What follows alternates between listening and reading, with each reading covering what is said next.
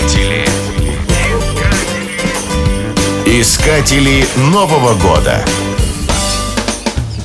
В Австрии неписанной заповедью считается услышать на Новый год в Вене торжественный звук колокола мира, установленного в соборе Святого Стефана. На соборную площадь 31 декабря собираются тысячи людей.